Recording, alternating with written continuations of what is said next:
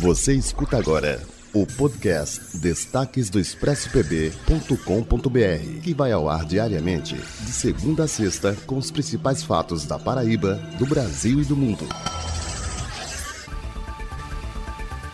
Olá, os destaques do Expresso dessa terça-feira traz uma notícia tranquilizadora. Pela primeira vez desde o início da pandemia, Paraíba não registrou nenhum óbito por Covid-19 nas últimas 24 horas. O governador João Azevedo celebrou a marca e afirmou que estamos vencendo essa guerra com a vacina. E o celeiro Espaço Criativo em João Pessoa reabriu ao público nesta segunda-feira com uma homenagem ao cantor Gabriel Diniz, que faleceu no dia 27 de maio de 2019. Isso porque a partir de agora o espaço ganha o nome do do cantor, que ganhará um memorial no local em janeiro. A reabertura do celeiro aconteceu na data em que o artista completaria 31 anos. E a Zona Azul de João Pessoa deve retornar no próximo ano e será ampliada, de acordo com o que já está sendo previsto pela Superintendência de Mobilidade Urbana. As tarifas irão custar R$ 3,00, variando de 2 a 5 horas a depender do local. Os locais da nova Zona Azul já foram estabelecidos e o sistema de estacionamento rotativo deverá ser implantado na Josefa Taveira, no bairro de Mangabeira, na Orla de Tambaú e nas proximidades do Mercado Central, no centro. E aí, você tava com saudades da Zona Azul? Pois é. Me diz aí o que é que você acha lá no expressopb.com.br e lá você já sabe, a notícia não para.